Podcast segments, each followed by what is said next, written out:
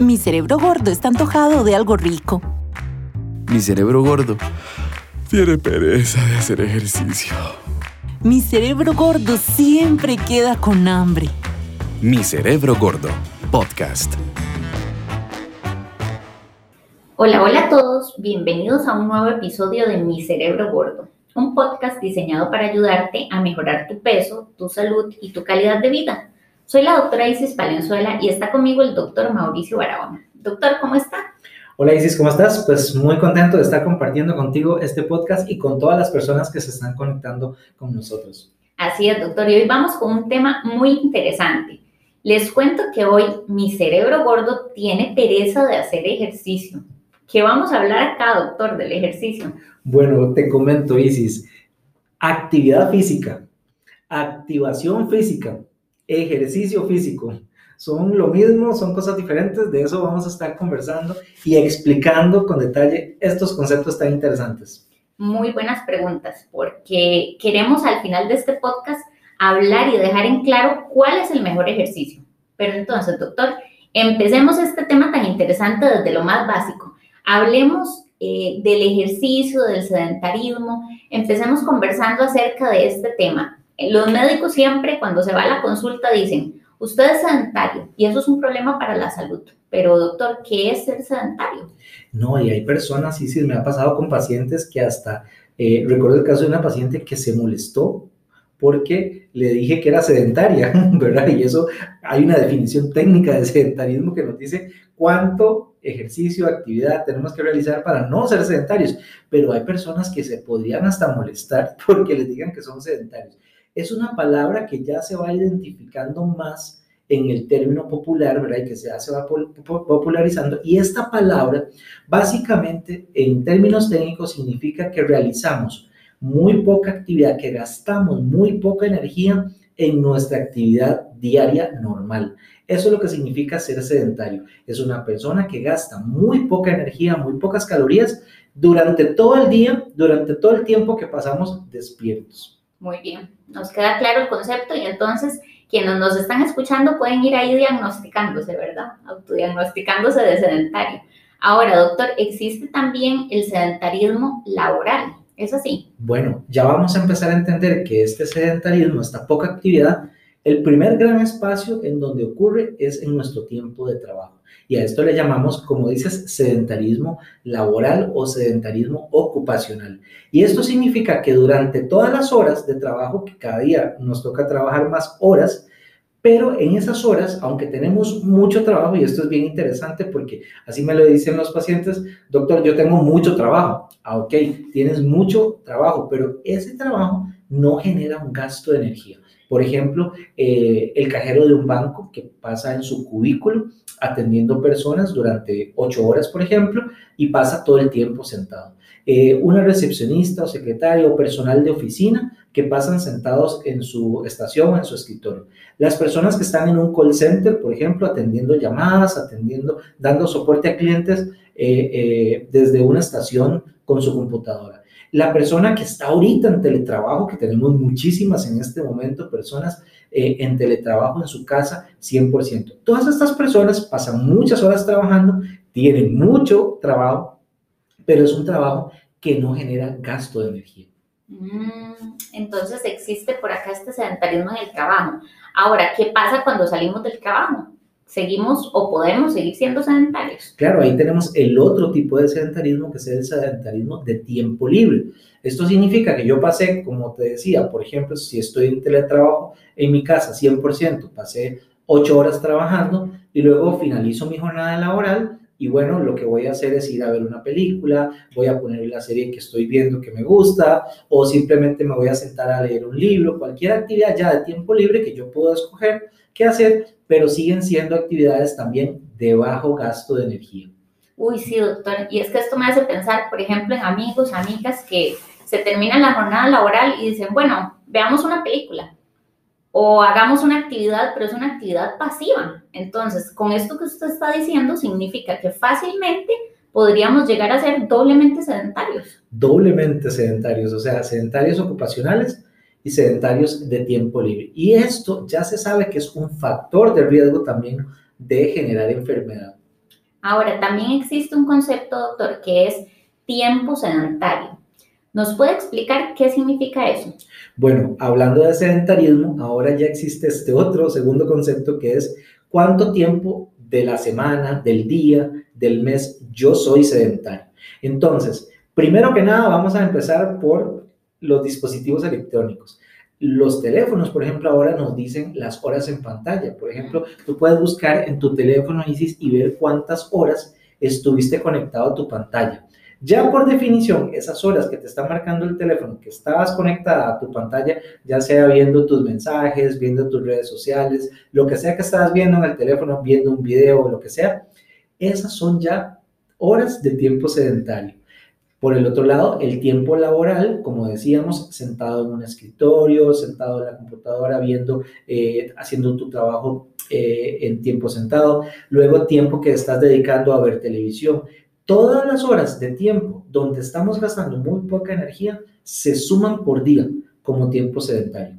Ay, qué preocupante esto, doctor. Y poniéndome en el lugar del paciente, cuando usted le explica esto a un paciente, lo que sigue, la pregunta que sigue es el límite, ¿verdad? Queremos saber el máximo. ¿Cuántas horas al día podemos tener de ese tiempo sedentario sin que nos afecte la salud? Bueno, esto es impresionante. Cuatro horas o menos o sea, ¿qué quiere decir que el máximo de horas por día que deberíamos tener de tiempo sedentario son máximo cuatro horas. Y si tú lo ves, dices, eso es básicamente media jornada de trabajo. O sea, prácticamente en medio día laboral ya cumplimos esas cuatro horas de tiempo sedentario. Uy, sí, esto nos dispara una alarma totalmente. Tenemos que empezar a vigilar y saber que el límite es bastante bajo, estas cuatro horas. Ahora, doctor, hablemos del tiempo sentado. ¿A qué es lo que le llamamos tiempo sentado? Bueno, dentro de esta categoría de tiempo sedentario está un factor de riesgo que ya inclusive antes de la pandemia ISIS veníamos observando, que es el tiempo que las personas pasan sentadas realizando otra vez sus actividades, tanto de trabajo o de tiempo libre. Y este tiempo sentado, por ejemplo, se empezó a ver que es un factor de riesgo, por ejemplo, en las oficinas, donde las personas pueden pasar horas eh, metidas en su trabajo, trabajando en su computadora, etcétera, y no se levantan ni una sola vez, ni siquiera levantarse, ni siquiera eh, eh, tenemos ahora que ir a hablar con un compañero que está en la oficina de al lado. Ahora prácticamente le escribo en el chat un mensaje y le digo, Isis, este, tal cosa, y ya me responde. O sea, antes teníamos que ir a hablar a la otra oficina o subir al siguiente piso, subir uno o dos pisos para ir a hablar con alguien o llevarle un documento, llevarle un expediente, por ejemplo. Estas cosas que antes hacíamos, claro, ahora la tecnología nos facilita mucho la comunicación. Entonces, en un chat estamos todos en el trabajo conectados, ya nadie tiene que ni siquiera levantarse de su silla.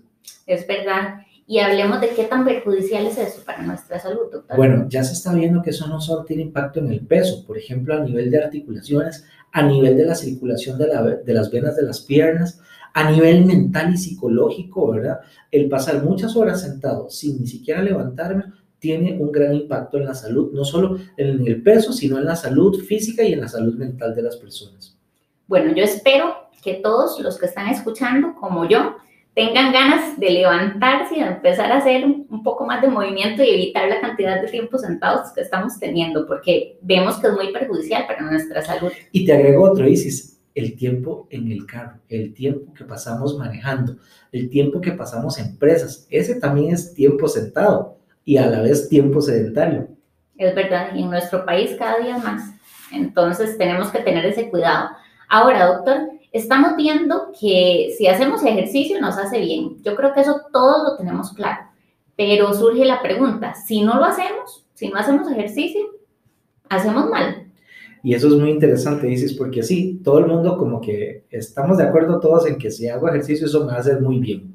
Que lo haga o no lo haga, ya vamos a hablar de eso, pero el tema es que todos están de acuerdo en que hacer ejercicio me hace bien, pero si no lo hago, de, como que no importa, y simplemente no lo hago, no me estoy beneficiando, pero no me está afectando negativamente. Y sí, sí es cierto que la falta de ejercicio sí nos afecta negativamente. No es que si lo hago eh, me ayuda, pero si no lo hago no pasa nada. No, en este caso sí.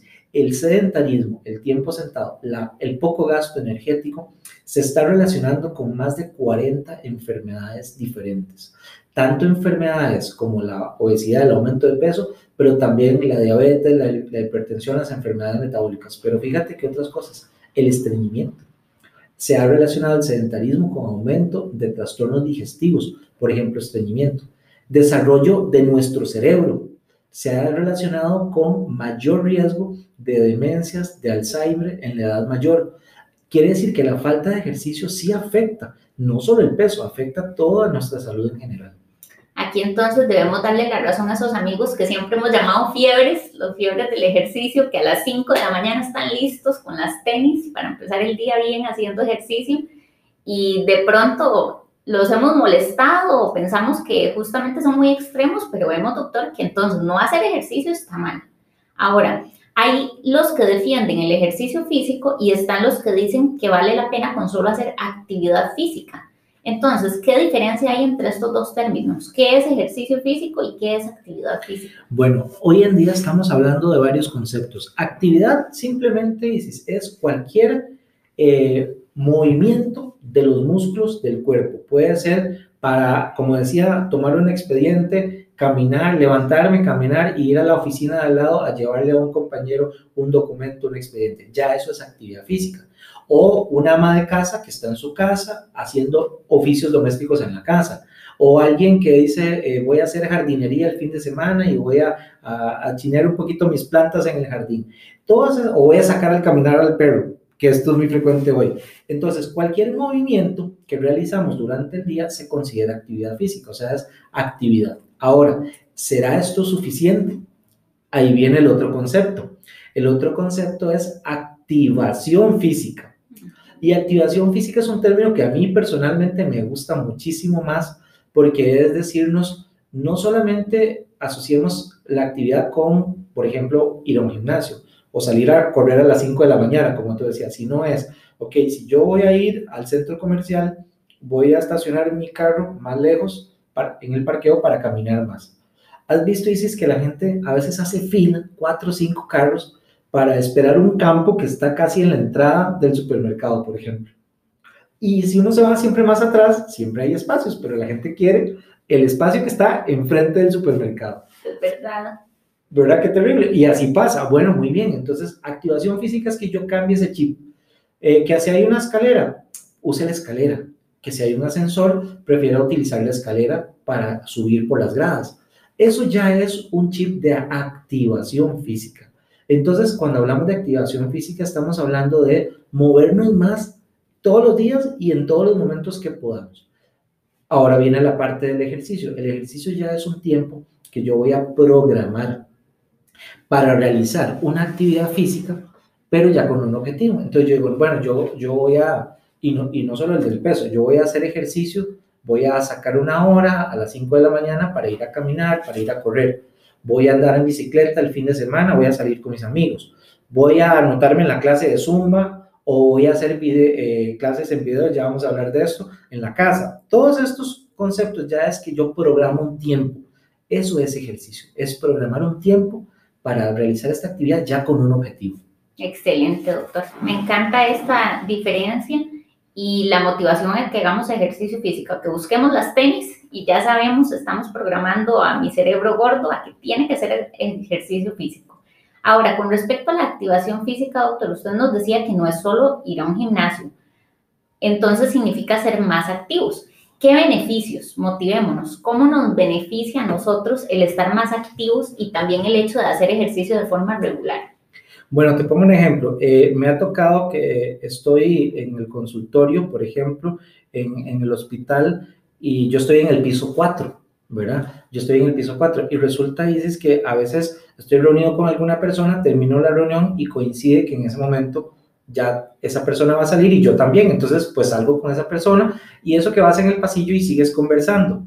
Yo en automático tomo las gradas pero me pasa muy frecuentemente que la otra persona con la que estoy en ese momento, en, esa reunión que acabamos de terminar, eh, inmediatamente toca el botón del ascensor para bajar por el ascensor. Y eso me pasa muy seguido. ¿Por qué? Porque ya yo tengo el chip de que yo bajo por las gradas, subo por las gradas. Esas personas, cuando no tenemos este chip, ves esa reacción. Inmediatamente uno toma por las gradas y el otro toca el botón del ascensor. Eso es activación física, es que empecemos a meternos, Isis, ese chip de que tenemos que movernos más, de que tenemos que movernos más. Por ejemplo, si yo voy a ir a un, a un lugar y tengo que hacer varios mandados, que hacer varias vueltas, varios encargos, yo puedo dejar mi carro aquí y caminar a esos lugares. ¿verdad? No tengo que estar eh, moviendo mi carro eh, 100 metros, irme una cuadra, una calle, una calle, para cada cosa que debo realizar. Yo debería ir metiéndome eso. Las personas que viajan en autobús, por ejemplo, en transporte público, ¿qué les digo yo siempre a mis pacientes? Bájese una parada antes, una estación antes de la que le toca y camine. O tome el autobús una parada después de la que le queda más cerca, ¿verdad? Entonces, son pequeños cambios que podemos incorporar en nuestra rutina, pero tenemos que meternos este chip de activación física. Excelente. ¿Y qué premio vamos a tener, doctor? ¿Cómo se va a beneficiar nuestro cuerpo de hacer estos pequeños cambios día a día? Bueno, lo primero es que la, la, la actividad física en el día normal, vean que no estoy hablando todavía de ejercicio, estoy hablando de que el hecho de que yo me mueva más en, en estas formas que dijimos, pero como lo hago todos los días, eso me beneficia. Voy a poner otra vez mi ejemplo. Yo llego al, al hospital, estoy en el piso 4, si yo todos los días subo esos cuatro pisos y bajo esos cuatro pisos, pero lo hago todos los días, porque todos los días tengo que ir a trabajar, eso me suma muchísimo.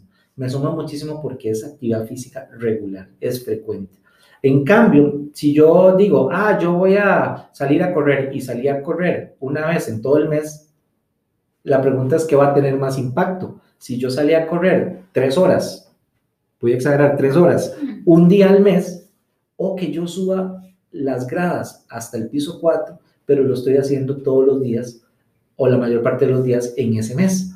Eso tiene mucho más impacto. Eso se llama la carga de actividad física, el volumen de actividad física. Y es sumamente interesante porque entonces los estudios de sedentarismo nos dicen que aquellas personas que, aunque sea estas pequeñas cosas, pero las hacen todos los días, suman. Sacamos al perro, ¿verdad? Y yo siempre le digo a mis pacientes, saque al perro a caminar, al perro le va a hacer muy bien, ¿verdad? Y ojalá que usted también, ¿verdad?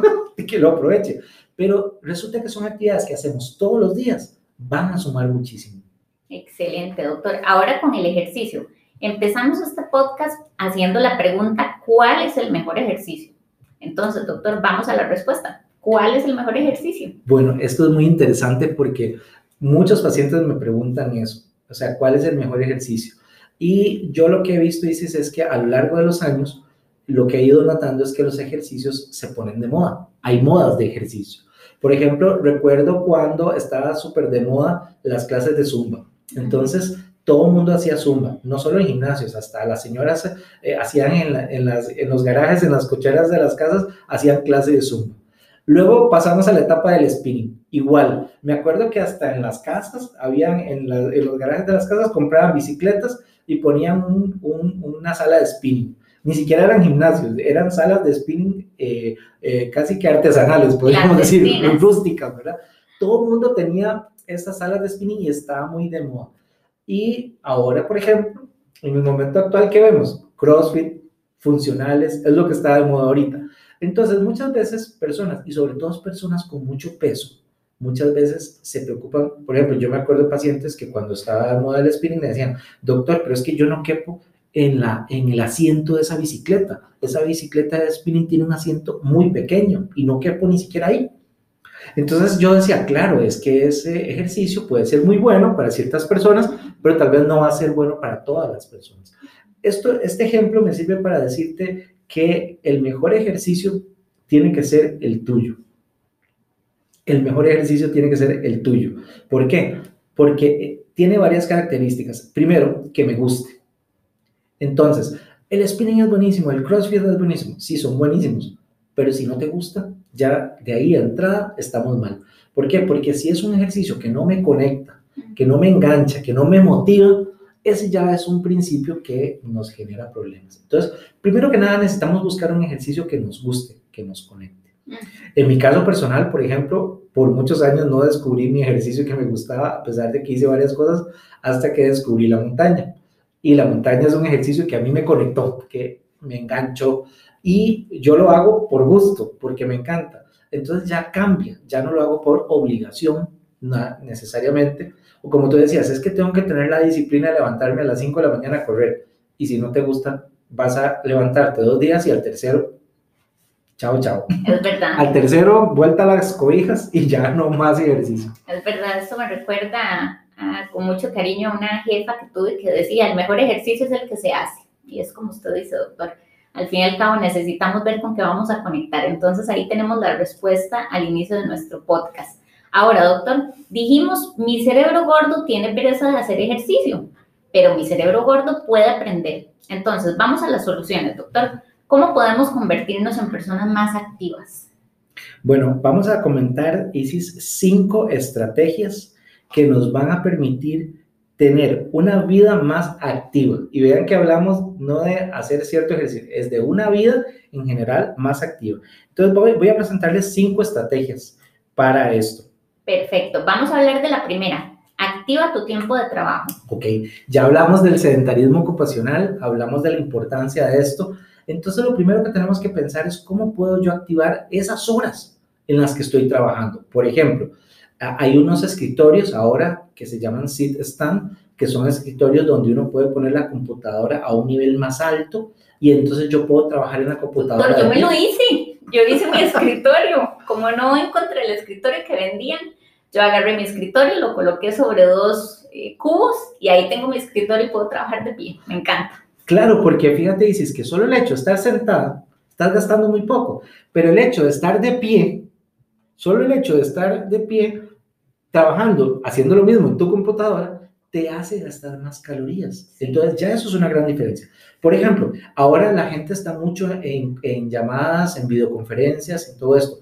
Bueno, tú puedes estar en la llamada, poner tu computadora ahí y estar caminando en tu casa. O si te llega una llamada de trabajo al celular y estás en tu casa, yo le pregunto a los pacientes, ¿tienes gradas? Bueno, entonces mientras estás tomando tu llamada en el teléfono, ¿verdad? Con él pu- puedes tener un audífono, un speaker, ¿verdad? Y entonces puedes subir las gradas, bajar las gradas mientras estás hablando en tu llamada de trabajo.